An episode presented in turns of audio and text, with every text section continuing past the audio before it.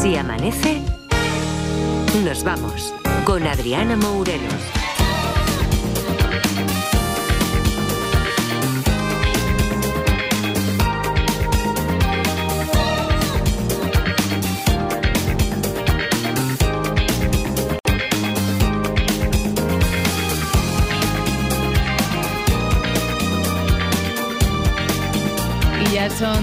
Minutos los que pasan de las cuatro de la madrugada, de las tres, si nos estáis escuchando desde Canarias, ¿qué tal?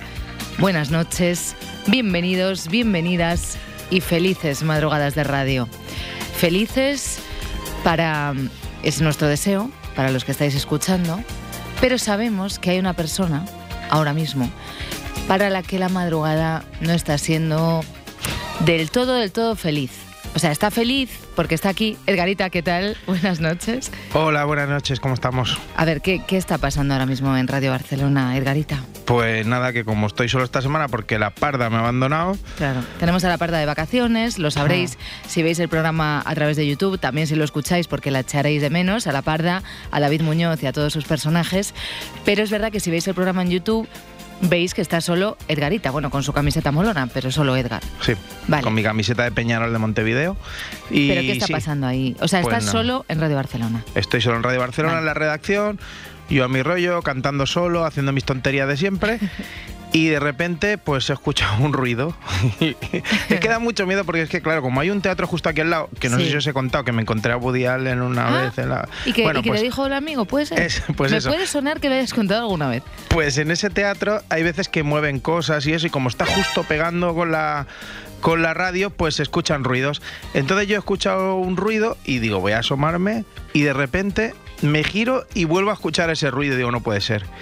Y al momento, justo cuando me voy a sentar, ¡bum! Se enciende un ordenador solo y empiezo a hacer un montón de ruido. Y digo, ¡ay, madre! Esto te lo estás inventando, lo del ordenador. No, no, palabrita niño Jesús. O sea, yo no digo mentiras, yo no creo, no creo en nada, o sea, no, soy, soy, nihilista de la vida, no creo en ninguna doctrina, en ninguna persona, en ningún monstruo ni en nada. Y me lo he hecho un poco encima, o sea que, bueno. no sé si llamar a Iker Jiménez o no sé qué tengo que hacer. O a lo mejor sí que nos está escuchando, porque acordaos que Iker Jiménez empezó en Amanece Nos Vamos, em, que llame él y nos diga, pues eso que puede ser o la persona barra ser de luz barra fantasma barra alienígena que haya encendido el ordenador de Radio Barcelona. que me estáis vacilando. Que si nos está escuchando, que igual no lo sabe, pero que usamos móviles, teléfonos, tal, 900, 800.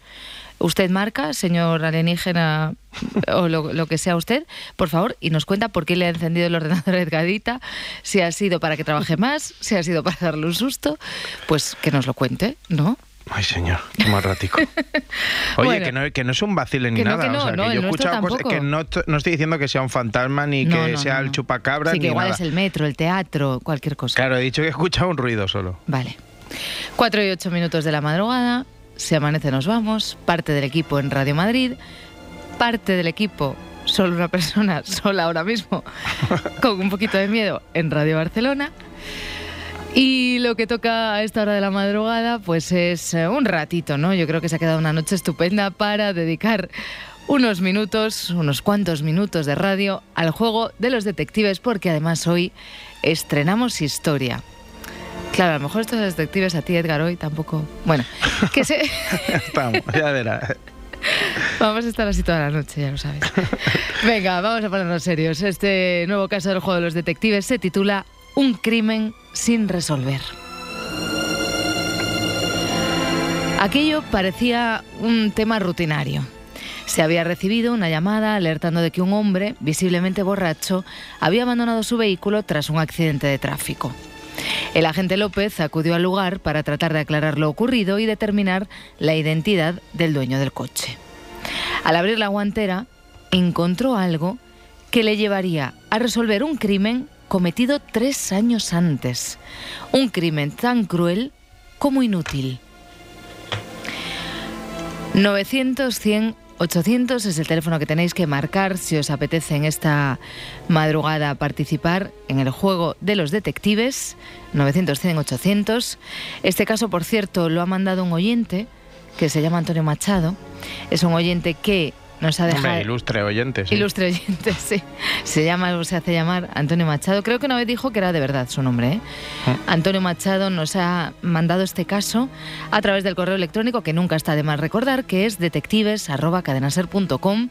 Ahí podéis mandar casos del juego de los detectives casos del juego de los detectives junior, podéis enviar preguntas y respuestas y podéis mandarnos un saludito, podéis decirnos que os habéis, em, que le habéis dado a seguir a la lista de Si Amanece Nos Vamos en Spotify, podéis hacer lo que queráis, detectives.cadenaser.com, pero lo inmediato para participar ahora en directo cuando son las 4 y 10 de la madrugada en este juego de los detectives, 900, 100, 800. Edgar, ¿cómo estás? Bien, bien, bien. Bien, estaba, estaba concentrado en mi trabajo para no escuchar ningún sonido. es que, jolín, yo no sé para qué os digo nada. Sabía que me ibais a vacilar, es que no... Que no, que estamos... Es al revés, te queremos arropar y que sepas que estamos contigo. Ahora llegará compañero de Atrévete, Seba Maspons, que es el único también que está en la radio, y pasará por aquí delante y me pegaré un susto que me subiré a la pared. No pasa nada, estamos contigo. Y mira, para que te relajes un poco y pienses en otra cosa, te voy a poner una, una canción muy bonita. Vale.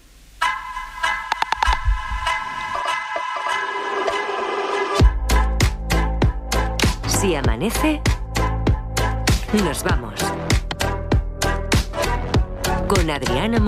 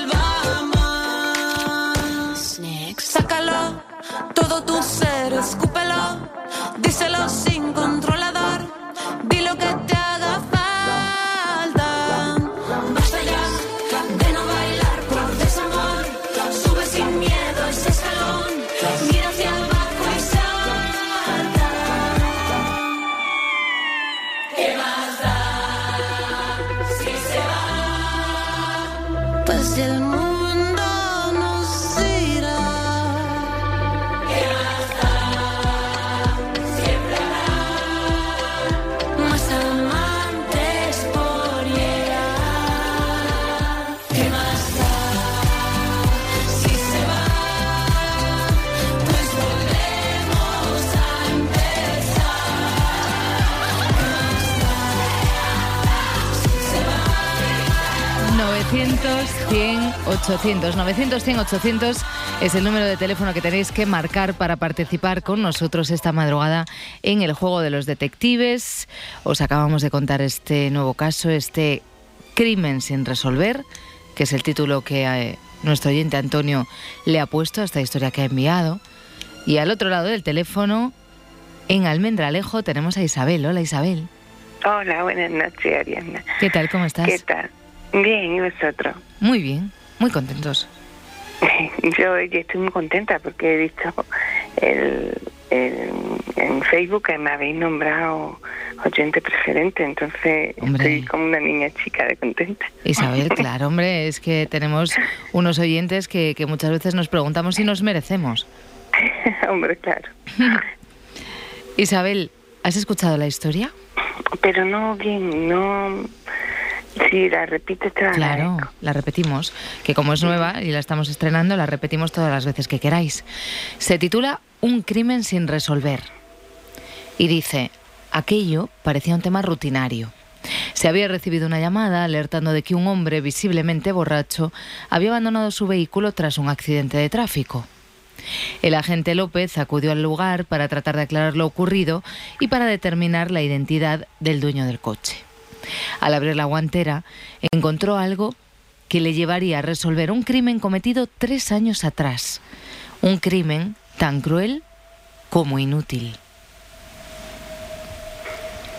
Aquí la historia. Tuyas las preguntas, Isabel. Sí, y tenía también alguna mm, respuesta, pero voy a intentar alguna pregunta. Venga. Vamos a ver, ¿era algún objeto personal? Era, perdona Isabel, que... ¿Algún objeto personal de, de, de la víctima? Ah, un objeto personal, lo que aparece, lo que encuentra en la guantera la gente López. Sí. Objeto personal, no. No. no. La víctima fue mm, mm, víctima, digamos, repitiendo la palabra, de un atropello. No hay un atropello tampoco, Isabel. Tampoco había habido un atropello. Y, no sé, documentación. Documentación, claro, la guantera.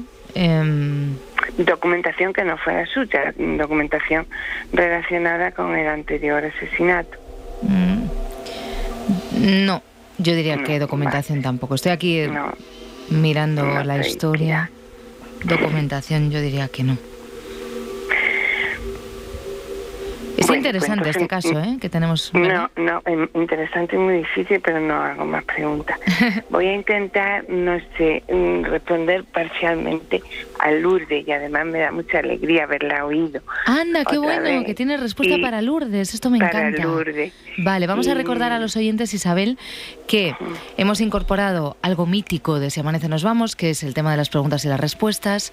Vamos a recordar que anoche Em, Lourdes desde Santiago, que también es una oyente ilustre, nos preguntaba qué, por qué a Inglaterra se le llama Gran Bretaña. No sé si voy a resolverlo bien, pero bueno, vamos a ver. Inglaterra mm, es el nombre de un estado, digamos, de una parte de la isla que es Gran Bretaña. De Gran Bretaña es la isla y en Gran Bretaña están Escocia, País de Gales e Inglaterra. Lo que pasa es que como Inglaterra políticamente se impuso a, Escocia y a País de Gales, pues digamos que se le llama a Inglaterra a toda la isla, pero la isla es Gran Bretaña. Inglaterra es una parte de, de Gran Bretaña. Y después el país en sí es Reino Unido, que es la isla de Gran Bretaña y parte de la isla de Irlanda. Vale. Y todo, y todo esto, Isabel, ¿lo tenías esto en la cabeza? ¿Lo sabes por alguna razón? ¿Lo has mirado? Bueno, lo sé porque lo he estudiado y lo he enseñado. ¿Eres, ¿eres profesora? Sí, soy profesora, ya jubilada. ¿Profesora jubilada de qué, Isabel? Bueno, yo soy profesora de latín.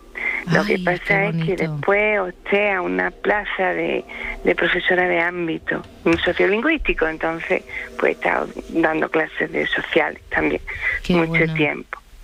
Y después hay una respuesta para todo lo que es, por qué se llaman así las costas, que dio un gran lingüista francés, Ferdinand de Saussure, que lo resolvió todo diciendo que el signo lingüístico era arbitrario y convencional. Es decir, que el hombre le ponía las cosas lo que le parecía porque sí y punto.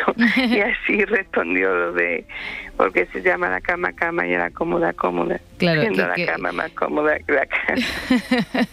es verdad, desde luego, mucho más. Oye, esa, respuesta es muy buena, la de este lingüista francés, porque es un poco porque lo digo yo, ¿no? Porque, porque exactamente, que no le busquéis explicaciones a las cosas porque las cosas se llaman así, pues porque a alguien se le ha ocurrido y punto. Bueno, de todas maneras, es posible que haya otra respuesta. A mí me recuerda porque hay una Bretaña y una Gran Bretaña. Entonces puede haber alguna relación, pero yo a esa no Vale.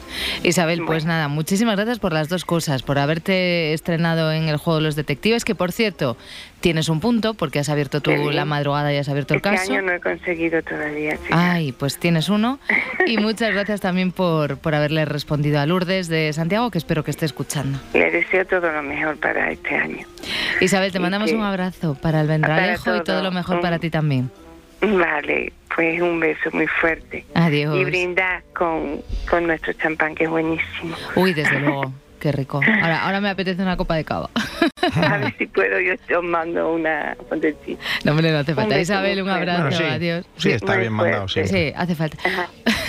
Oye, Edgarita, has estado muy callado mientras, mientras estaba... Mm, estaba analizando... Estrenando el juego. Lo de la Gran Bretaña y todo eso. Ah, vale. Mm, pero pero la verdad es que el caso es que me tiene, es que estoy dándole vueltas todo el rato, porque no sé si ese señor será el asesino, el borracho, que si tal, que si está encubriendo a alguien, que si había más gente en el coche, que tengo cien, cienes y cienes y cienes, cienes de millones de preguntas, como dice mi abuela, cienes y cienes.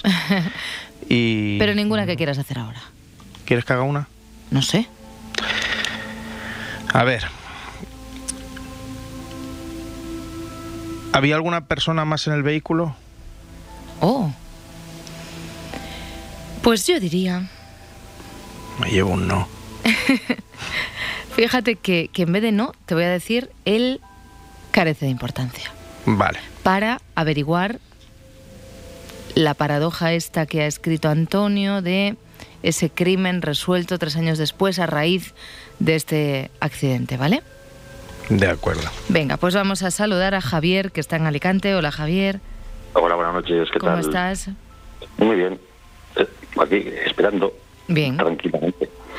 Javier, tu pregunta para este juego de los detectives, para este crimen sin resolver. Me la canción hay que decirlo. ¿Te ha gustado? Me ha encantado muchísimo. Me alegro mucho porque fíjate, yo la he descubierto hace dos días, lo podemos decir, es un tema de Rigoberta Bandini con Julieta, Venegas. Sí. Y se titula... iba a poner yo un viernes, pero bueno. Ah, sí, te la he quitado, claro. es que soy muy fan, muy fan de las dos y es que se parecía por tipo de letra, digo, está seguro que son. Son ellas. sí, sí, sí. A mí también me ha gustado mucho. ¿Qué más da? Se titula. Javier. yo voy. A ver. Eh, ¿Se encuentra algún tipo de carta sobre que le haga referencia al antiguo asesino? Una carta, una carta, claro, un escrito, algo, algo que... Algún tipo de mensajería que le haga retrotraerse a la época antigua, claro, porque tiene que verlo inmediatamente y pensar en un crimen de hace tres años, tampoco es muy fácil. Ya, eso es verdad, que con solo verlo el agente López se dé cuenta tan rápido, ¿no? Mensaje, carta. No, Javier. No, vale. Segunda. ¿Puede, ¿Puede ser que se trate de algún tipo de fármaco exclusivo que utilizase aquel asesino para cometer aquel crimen en aquella época? Mm. ¿Algunas pastillas? ¿Algún tipo de.? Sí, sí, sí. Qué, qué buena esta, ¿eh? Es que me, sigue alucinando las vueltas que le dais a los casos y las, las preguntas. Me gustaría decirte que sí, Javier, pero pero no, no es ningún fármaco lo que lo que aparece ahí en la guantera del, de este coche. Y ya como última era si no, me quedo en blanco. Iba a tirarla ahí al aire, pero no. ¿No? Que venga otro oyente, es que no, no tenía esas dos como bastante fuertes y ya, lo demás no me parecía que estará a la altura, porque eran todo como muy tópicas de la cartera, de si un documento, no sé, me parecía muy muy obvio que estuviese en la guantera. Tiene que darle una vuelta. Javier, pero, pero con tus preguntas, como, como siempre os decimos, has descartado dos opciones muy buenas. O sea que ahora el resto de oyentes ya saben qué, qué caminitos tienen que seguir. Así que te damos las gracias por haber llamado. Javier, ¿estás despierto por, por obligación o por devoción? ¿Eh? Que estás despierto, por... por... puro eh, placer de Faro y luego que soy fan vuestro antes que del Faro y ya por defecto ya me he hecho del Faro, pero soy fan vuestro de hace mil años y sigo. Ay, qué Javier, pues muy muy agradecidos estamos de que estés ahí al otro lado. Igualmente. y cuidado con los sustos. Hasta luego.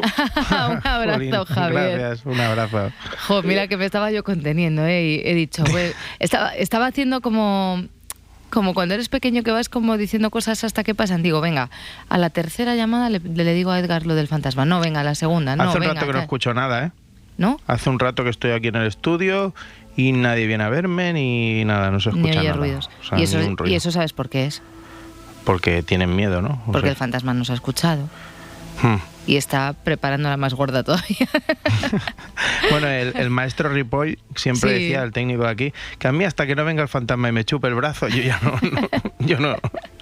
Ay, qué majo era Ripoll. 900, 800. Al otro lado tenemos a Yolanda, que nos llama desde, desde aquí, desde Madrid, desde Vallecas. Hola, Yolanda. Hola, buenas noches. ¿Cómo estás?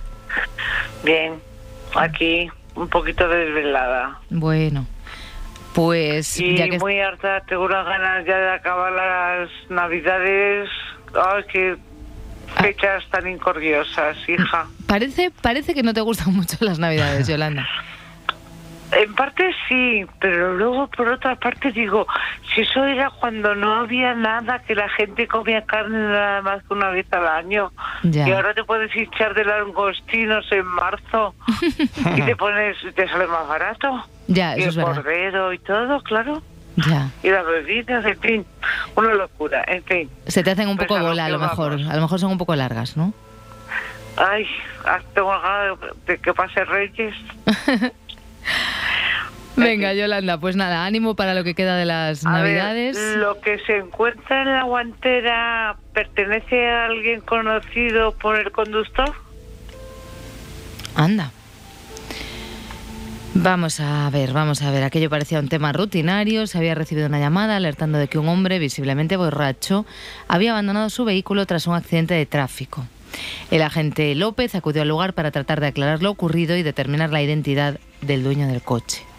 Al abrir la guantera encontró algo que le llevaría a resolver un crimen cometido tres años atrás. Un crimen tan cruel como inútil. Y tú preguntas, Yolanda, sí, lo que aparece en la guantera es de alguien conocido de... O perteneciente al borracho. Vale, perteneciente a ese hombre que abandona el vehículo, a ese hombre visiblemente borracho, de alguien conocido de él. No. Mm. No. Pues no se me ocurre nada más.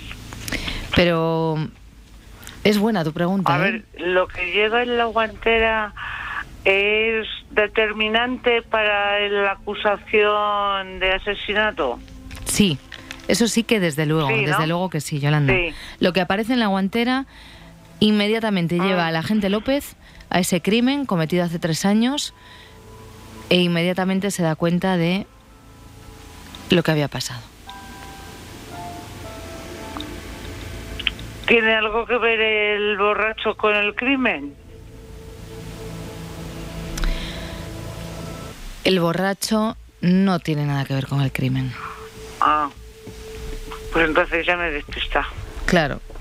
Claro. Es que es un, es un caso de, de, ida y vuelta, ¿eh? porque además como jugamos con el tiempo, como jugamos con ese accidente de esa persona visiblemente borracha y jugamos con ese otro crimen de los tres años atrás, em, ha hecho ahí unos buenos giros de guion nuestro, nuestro oyente Antonio. Bueno, pues nada, no se me ocurre nada más. Pues Yolanda, te damos las gracias. Gracias por haber llamado. Venga, a y que, y que sea leve lo que queda, pásalo bien. Anda, un poquito, aunque sea. Sí, ya he echado todos los regalos, o sea que bien. Bueno, pues mira, es una, parte que te has quedado, que te has quitado ya. Venga. Yolanda. Año nuevo. Igualmente, un abrazo. Adiós. Efectivamente, Edgarita, hay gente a la que no le mm. gusta la Navidad. Eso lo es. decíamos ayer, ¿no? Pero mira, lo veo bien así, que digan, no me gusta porque estoy harto de, de eso, porque por lo que sea, por sus motivos. Pero no la gente esta que, como te decía yo, no, es que yo soy muy grinch. Uf. Ella no ha dicho eso en ningún momento, ¿eh? Y además se ha agarrado ahí a lo de la comida, que, que, es verdad que era una tradición muy de antes y que algo de razón tiene la mujer. Toda, toda, tiene toda, sí. Mm, vamos a parar un momentito, yo creo. Y luego seguimos, 900, 100, 800. Estamos tratando de resolver este crimen. Precisamente el título es Crimen sin resolver. Así que 900, 100, 800 lo podéis seguir marcando, ¿eh? que, que nada, que paramos un, un minutillo.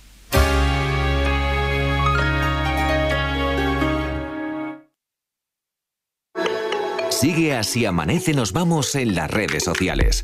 Encuéntranos en Twitter, en Facebook y en Instagram. Eh, Francisco Franco, anuló el 23 de septiembre de 1939 la ley de divorcio. La historia siempre es otra historia cuando te la cuenta Nieves. El dictador hizo, bueno, pues lo que hace habitualmente la ultraderecha en cuanto asalta el poder. Eliminar derechos, imponer obligaciones morales o sacar el boli rojo y, censurar, da igual que sea teatro, que sea cine. A este hombre, a este tipo, a este tirano, le daría algo si viera la cantidad de veces que se le han divorciado los nietos y los bisnietos que llevan eh, eh, el apellido de, de este tirano, Franco. Los partidos de derechas en su momento, cuando lo aprobó la República, se lo tomaron fatal, muy mal mal, muy mal. Decían que el divorcio sería un barreno que haría saltar la familia por los aires, no te digo. Nieves con Costrina, en Acontece que no es poco, de lunes a jueves a las 7 de la tarde en La Ventana, con Carlas Francino. Y siempre que quieras, en Ser Podcast, Cadena Ser. El humor está en la Ser. Y nada, que fui a ver a Bob Dylan, tío. Hostia, qué bueno. ¿Y qué tal? Eh, yo creo que no toca bien el piano. Pero a ver quién le dice a, Bob Dylan. Es, Pero a lo mejor es un honky tonk de estos que tiene una leve desafinación. Mm. no, es un piano que él usa para. se da una nota de. Eh, eh, Hostia. A ver, la, definición de lo que estás haciendo es un gato tirado contra la torre más. No, no, no, Entre el piano que hace Juan Claviel que hace. Eh, Silvia se durmió en una canción. Cadena Ser, la radio con mejor humor. Cadena Ser, el poder de la conversación.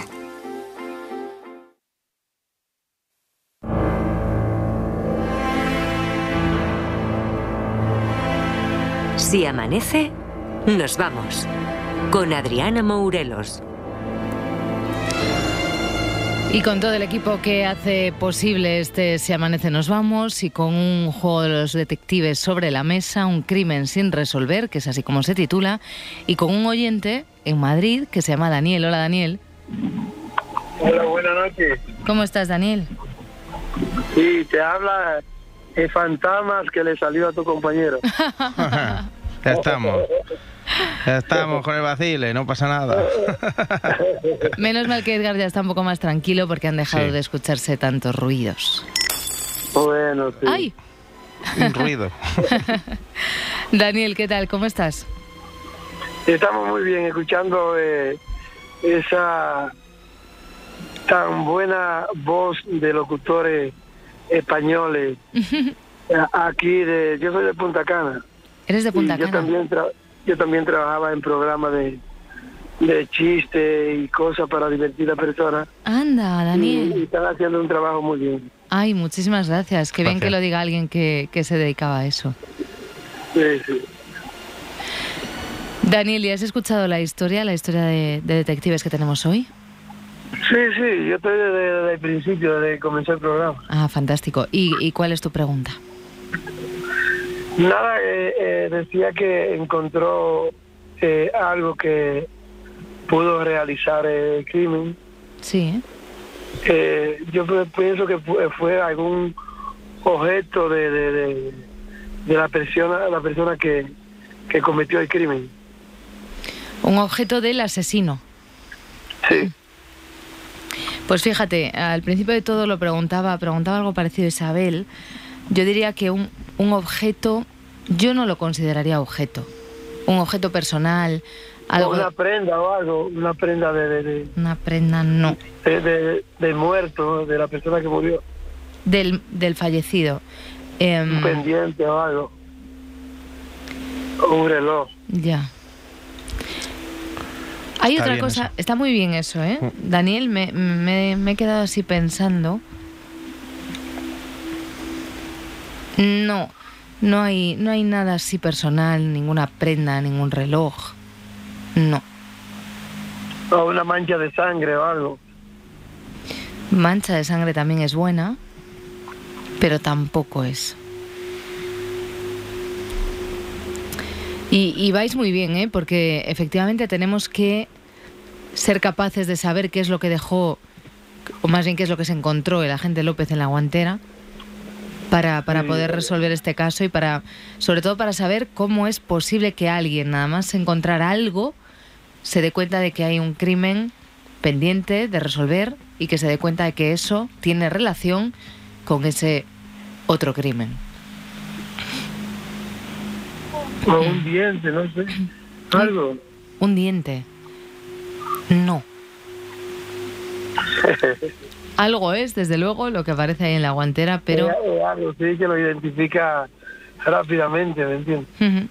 Es verdad que dice, al abrir la guantera, encontró algo que le llevaría a resolver un crimen cometido tres años antes.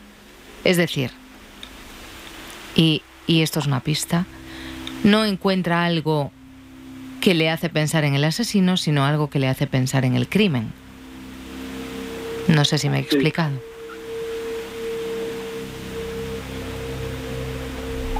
Ok, o sea, eh, es algo que usó el matador. También te digo que... No. algo que usó el asesino, no. Para cometer el crimen. Exacto, no.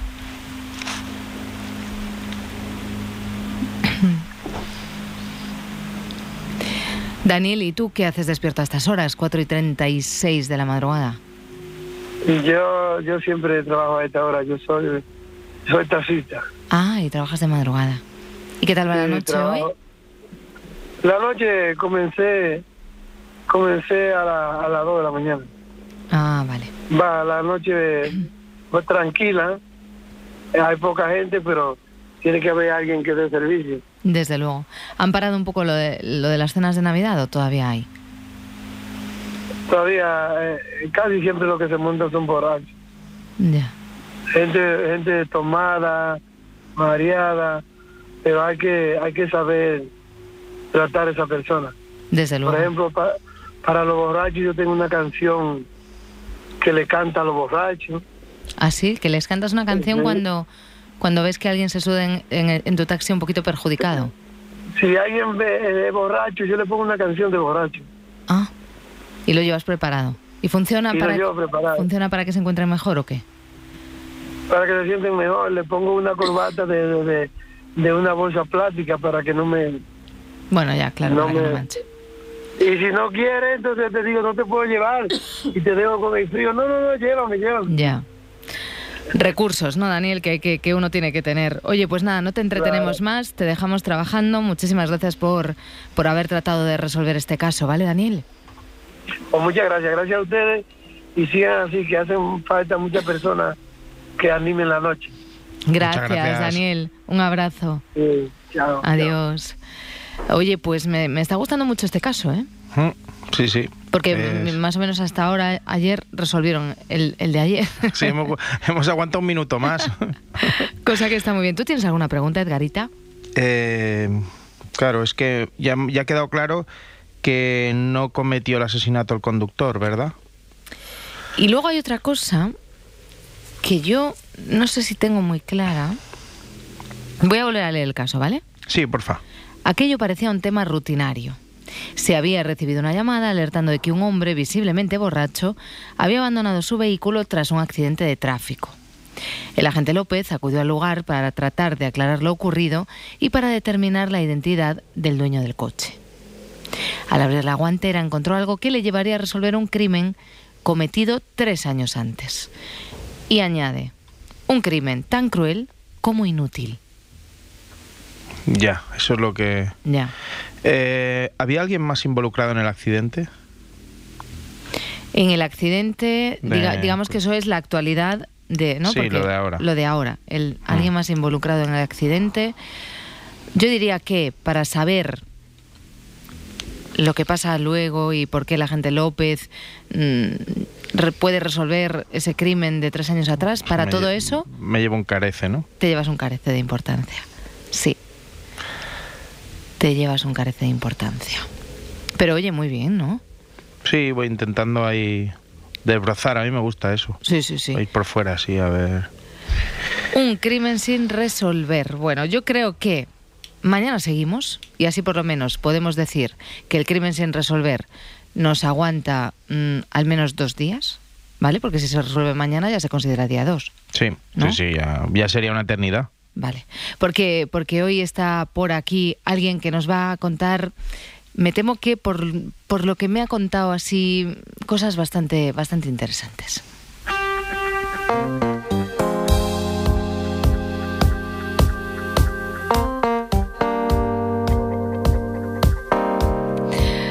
Cuando suena esta música que nos acompaña también y que es tan agradable, nuestros oyentes ya saben que eso solo significa que está aquí con nosotros también esta madrugada de esta semana navideña, de esta semana tan especial que va entre unos muy festivos y otros todavía más festivos, nuestro motivador Francés Miralles. ¿Qué tal? Buenos días. Muy buenos días.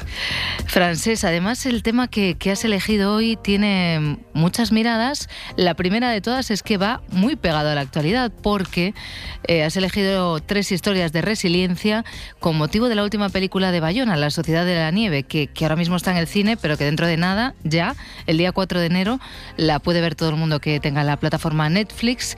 Así que creo que nos vas a contar no solo la historia que hay detrás de esta peli, sino otras dos, ¿no? Sí, exacto. Vamos a hacer un poco de historia de la resiliencia con mayúsculas. Yo creo que todo el mundo es resiliente. Cualquier persona que supera uh, una tragedia personal, incluso te diría un drama sentimental, una ruina económica, perder un trabajo, tener que cambiar de ciudad, es resiliente porque sobrevive y encuentra una manera de, volver a ilusionarse por la vida. Pero hay momentos en la historia en los cuales eso ha sido colectivo, en dos de los que explicaremos hoy, y merece la pena eh, sacar algunas lecciones de todo eso. Vale, Frances, entonces creo que la primera, mm, bueno, lo, primero, lo que más me gustaría es que nos digas qué sinónimo podemos encontrar de la palabra resiliencia. Sí, la palabra resiliencia antes se utilizaba solo para la física de materiales. Es recientemente que se está aplicando a lo que es la psicología. Entonces, un metal resiliente es aquel que tú lo tuerces y vuelve al lugar original sin quebrarse. Y un metal no resiliente es aquel que se rompe, por ejemplo, el cristal. Entonces, esto aplicado a las personas, las personas resilientes son aquellas que pueden sufrir muchos desafíos, muchas adversidades y aún así no romper el estado de ánimo y seguir adelante. Eso es lo que significa ser resiliente. Pues vamos entonces con esas historias de, seres humanos que son capaces de sobreponerse a la adversidad. Creo que la primera que nos traes es la aventura de Shackleton y sus hombres. Exacto. Y de hecho, eh, siempre en las escuelas de negocios se utiliza cuando se habla de liderazgo y resiliencia el ejemplo del capitán Shackleton que naufragó con el barco Endurance en 1914 mientras intentaban llegar al Polo Sur, para entendernos. ¿no? Entonces lo que les sucedió es que el hielo les fue rodeando y acabó rompiendo el casco del, del barco, con lo cual los 28 tripulantes se quedaron a 160 kilómetros de la Antártida y sin barco, con lo cual tuvieron que salir con botes salvavidas, pero a muchísimos días de navegación de cualquier lugar donde hubieran personas. Y entonces se fueron a la isla Elefante, donde tuvieron que sobrevivir durante meses alimentándose de focas y pingüinos. Mm. Y eh, la famosa aventura de Shackleton, fue que él explicó a sus hombres, porque eran solo hombres los que había ahí en ese momento, que como nadie iría a buscarlos, pues 22 de ellos se quedarían en la elefante y un pequeño grupo con un bote salvavidas y luego caminando por las montañas harían 1.300 kilómetros a lo largo de siete días hasta llegar a un centro ballenero donde pidieron ayuda y luego fueron a, a recoger al resto del grupo y se salvaron todos, con lo cual se considera un caso de resiliencia perfecta en el sentido que todo el mundo salvó la vida. Claro, es algo épico además porque estaba pensando mientras lo contabas, Francesc, que estamos hablando de un barco que sale en 1914, por lo tanto, eh, no podemos imaginarnos a unos hombres vestidos con toda esa ropa que podemos encontrar en tiendas de deporte especializadas, camisetas térmicas, nada de eso habría en ese momento. Y sin teléfonos móviles. Y, en un, y en un territorio que nunca antes había sido explorado. Y hay ah, si nuestros oyentes quieren ver algún documental o, leer algún libro sobre esto, hubo momentos, por ejemplo, en los que se tiraron rodando montaña abajo porque no había manera de ir a pie y aún así siguieron adelante. Entonces, siempre se menciona las frases lapidarias de Shackleton y su filosofía personal, que si quieres lo vamos a, resumir. Sí, por favor, claro. Yo, he seleccionado cuatro de las frases, algunas de las cuales se dijeron en esta expedición. La primera que dijo es, por la resistencia venceremos. O sea, si resistimos el frío, las dificultades, el miedo, el territorio desconocido, podemos vencer. La segunda es, amo la lucha y cuando las cosas son fáciles, lo odio. Mm, caray, sí que lucharon, porque claro, no solo lo que decías, no solo lucharon los 22 que se quedaron, lucharon también los que fueron a, buscar ayuda y lo consiguieron todos. Exacto, que es un poco lo que veremos que pasó también en los supervivientes de los Andes. Ahora, la tercera frase de Shackleton es que una persona debe abocarse a una nueva meta tan pronto como la anterior fracasa. La, la meta del Endeavour era llegar al Polo Sur eh, este objetivo fracasó, pero entonces tenían un nuevo objetivo que quizás era más importante, que era salvar todas las vidas. Ya ves, claro, es volver a poner el primer foco que tenías, ponerlo en el lugar que ahora le corresponde con todo lo nuevo que ha pasado, ¿no? Es un poco eso. Exacto. Y quizás podemos pasar directamente a la filosofía de Shackleton, que decía que el secreto del buen término de esta misión de salvamento fue que no perdieron jamás de vista la meta, pero se concentraba la energía siempre en el próximo objetivo a corto plazo. Entonces, si por ejemplo tenían una montaña, este pequeño grupo que tenían que superar, decían, vamos a ver si somos capaces de subir la montaña y volverla a bajar. La meta estaba en el horizonte, pero se centraban en ese obstáculo concreto que tenían y después de uno el siguiente. 17 días y 1.300 kilómetros después los tenemos ahí, todos salvados, con este capitán. Y, y, vamos entonces ahora, si quieres, a los supervivientes de los Andes. Sí, que está, eh, a ver, eh, los que tenemos cierta edad recordamos que hubo una versión diferente de, la película, ¿no? Sí, claro. a, partir, a partir del libro Viven, escrito por unos supervivientes, pues se hizo una película como mucho más sensacionalista, basada, incluso te diría en el morbo, ¿no? Del mm. canibalismo que, hubo allí de forma obligada. Y la visión de Bayona es muy distinta. Tuve la suerte de verla en Barcelona con el director, que dio una charla de por qué había elegido este tema ah, y cómo la filmó. Para empezar, Bayona ya es un hombre resiliente, porque un hombre que nace en Barcelona, estudia en el SCAC, en la Escuela de Cine de aquí, y acaba rodando películas en Hollywood, tienes que superar muchos obstáculos para poder hacer eso. Desde luego. Y es lo que dijo que le interesaba en esta nueva mirada, porque está basada en un libro diferente, esta película. No está basada en el Viven, sino en uno que se llama, tal como se titula esta película, La Sociedad de la Nieve. Y eh, es de un testimonio posterior y se centra en las relaciones entre las personas y cómo la amistad que había dentro de los integrantes de este equipo de rugby uruguayo es lo que permitió que, que sobreviviera una parte. La generosidad que había entre ellos y la solidaridad, porque pensemos que es un caso insólito en la historia de la supervivencia que no se ha dado nunca más, estando en un lugar donde la vida humana no es posible, a 4.000 metros, sin ni una chaqueta adecuada de invierno, sin comida, sobrevivir 72 días, eso fue solo posible uh, por seis claves que te puedo resumir, si te parece bien. Claro, claro, nos encantará escucharlo. Pues contra todo pronóstico lo consiguieron 14. Uh, uno, porque eran un equipo de rugby concretamente, y estaban acostumbrados a coordinarse entre ellos y aceptar un liderazgo. Claro, digamos que los roles ahí estaban establecidos, ¿no, Francés? Sí, y estaban acostumbrados a trabajar juntos para preparar un partido y aquí para preparar ah, la supervivencia al máximo tiempo posible hasta que lograran salir de ahí. Segundo punto, que este no tiene mérito, eh, eh, son las circunstancias. Eran atletas jóvenes, lo cual explica que tenían una resistencia física mayor que si estuviéramos tú o yo en ese avión partido. Claro, claro. Tercera, la generosidad y el altruismo que se produjo entre ellos, que de eso va la peli de, Bayoma, porque fue tan extrema que incluso los que eh, estaban ya enfermos y sabían que no iban a aguantar hasta el final, pronunciaban en voz alta eh, el manifiesto de doy permiso para que los demás os alimentéis de mi cuerpo, que es, yo diría, el, la generosidad extrema, ¿no? Cuando tú estás cediendo ya lo último que te queda, que es tu cuerpo.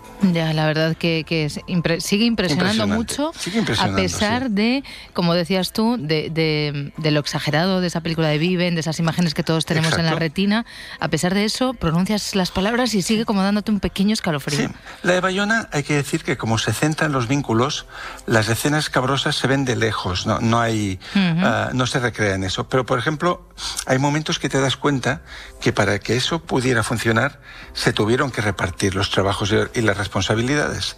Entonces, espero no ah, asustar a nuestros oyentes con esto, pero cuando ya habían decidido que no quedaba más remedio que comer los cuerpos muertos, nadie quería cortar la carne. Entonces al final tres primos se ofrecieron a hacer juntos ese trabajo y hacerlo de tal manera que nadie supiera a qué persona pertenecía, a qué amigo pertenecía. Y eso fue clave para que todos sobrevivieran, para entendernos. Luego, punto número cinco, no se precipitaron, o sea, se hubieran cedido a la tentación de salir en pleno invierno a intentar ah, bajar aquellas montañas, hubieran muerto todos por el camino. Fueron pacientes y esperaron a que se iniciara el deshielo, que es cuando había alguna oportunidad.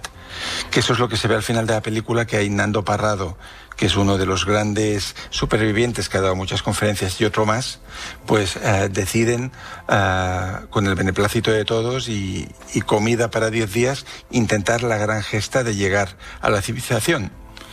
Y punto número seis, que nunca dejaron de creer que podían salvarse. Claro, y esto es, y esto es lo fundamental y, la cabeza que hay que tener de, ahí, ¿no? Lo que, que los pongamos de ejemplo y que, que, hablemos de esa resiliencia para no precipitarte, para el punto anterior, lo que decías, para no decir, bueno, venga, nos vamos, buscamos ayuda, sino para decir, no, no, vamos a pensar qué es lo que tenemos que hacer. Sí, y el ingenio, porque para poder caminar 10 días sin tener una chaqueta en pleno invierno, a 4.000 metros eh, encontraron en una de las partes del avión como una especie de, fundas neumáticas que protegían los motores o, no sé qué pieza, las cosieron y con ello estos dos caminantes se hicieron como una manta en la que envolverse para poder pasar las noches durante la travesía. Es, la verdad que es, impresionante. Impresionante, sí. Recomiendo mucho uh, El Visionado, sea en el cine, que aún la dan, o en casa, de esta La Sociedad de Anive. Y vamos con la última aventura que es menos conocida, pero yo he tenido la suerte de dar una conferencia con el protagonista, que se llama Álvaro Vizcaíno. Sí. Es un empresario madrileño apasionado por el surf. Eso hizo que se trasladara a vivir a, Fuerteventura, donde tenía negocios de turismo, diferentes cosas, y que lógicamente en su tiempo libre practicaba el surf. Entonces los que conocen Fuerteventura sabrán que hay una parte de la isla que es totalmente salvaje. No hay alojamientos, mm, mm, no hay nada en primera línea de mar porque son acantilados y debajo de esos acantilados pues hay algún trocito de playa oculta.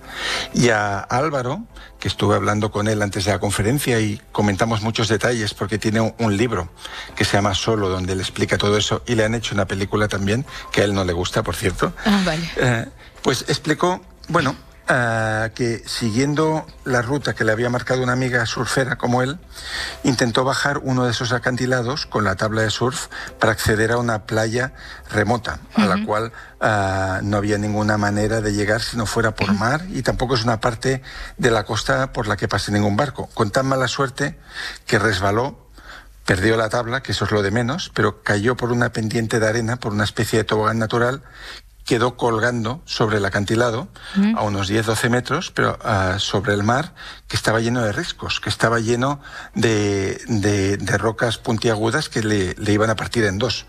Y cuando él se vio ahí colgando y que era imposible volver a ascender por esa plataforma, porque era resbaladiza y era de arena y estaba muy en pendiente, dijo, bueno, la única opción que yo tengo aquí para sobrevivir es esperar a que venga una ola grande y cuando la ola esté en lo alto yo salto a ver si amortigua lo suficiente para que no me mate al caer. Ay, por favor. Sí, estamos de cosas tremendas eh, esta madrugada. Y, lo que pasó es que eh, funcionó, más o menos. Tuvo la suerte de que en lugar de caer encima de una roca, cayó en un agujero. Entonces solo se rompió la pelvis por tres lugares, la pierna y un brazo, con lo cual quedó vivo, que fue la primera sorpresa que él tuvo, y a partir de ahí empieza una aventura de 48 horas a la deriva en el mar, uh, luego en una playa desde donde nadie le veía, tratando de, primero, esperar, esperaba a ver si alguien lo iba a descubrir, que estaba allí, pero nadie lo sabía porque él no había avisado a nadie que se iba a hacer surf a, ese lugar.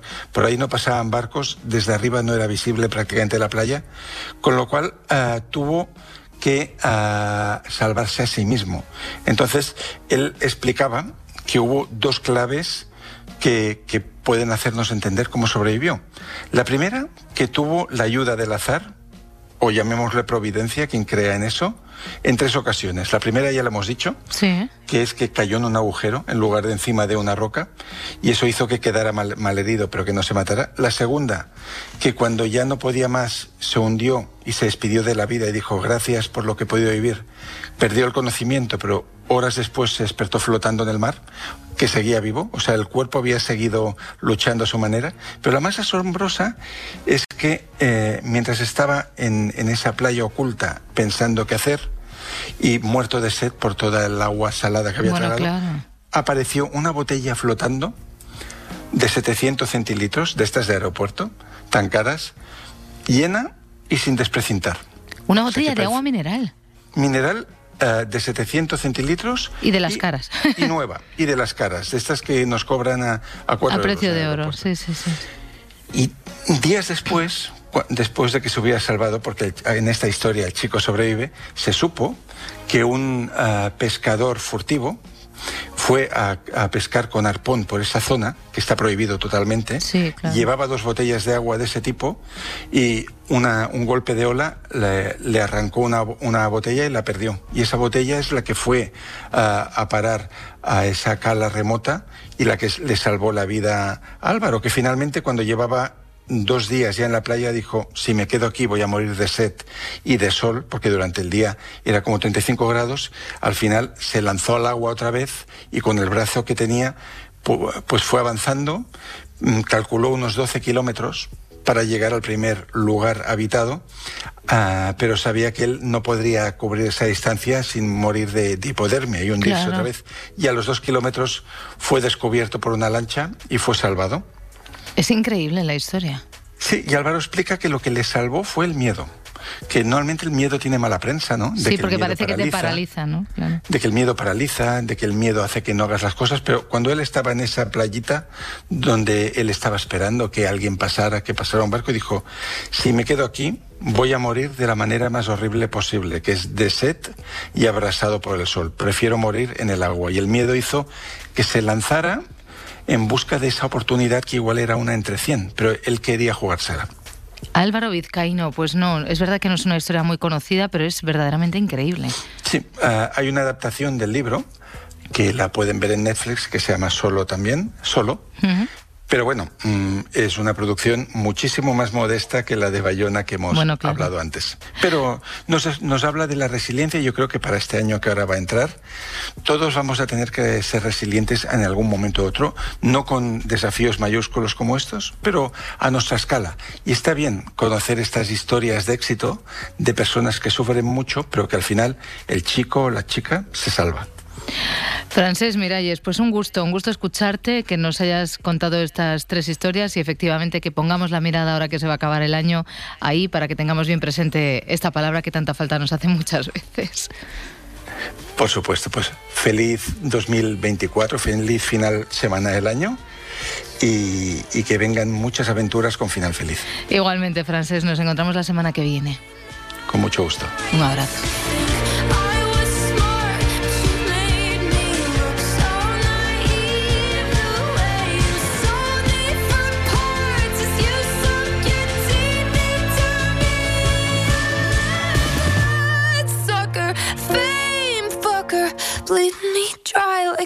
Goddamn vampire.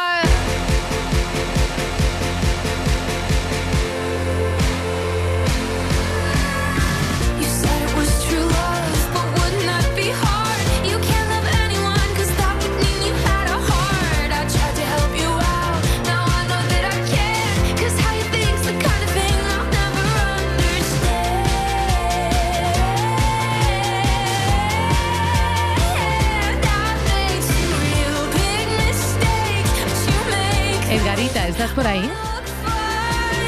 ¿Está por ahí Edgarita? Sí, sí. Sí, sí, sí. ¿Te gusta a ti esta canción? Me gusta, me gusta. Vale, es que ¿sabes qué? Está, está, siendo una madrugada increíble. Van dos personas que nos dicen que le gustan dos canciones. La primera, un oyente, Javier desde Alicante, que le gustó la primera canción que pusimos. Y ahora, Gillian Ayala, compañera de informativos. Ah. Hola, Gillian. Hola. A la que le encanta esta canción de Olivia Rodrigo, que digo yo que esto, Edgar, va a ser una señal para lo de la lista de Spotify. Claro, hay que meterla. De que le den a seguir a la lista de Spotify de Se Amanece Nos Vamos, ya veréis qué canciones os encontráis ahí, ¿eh? Nada, venga, vamos a escuchar otro poquito.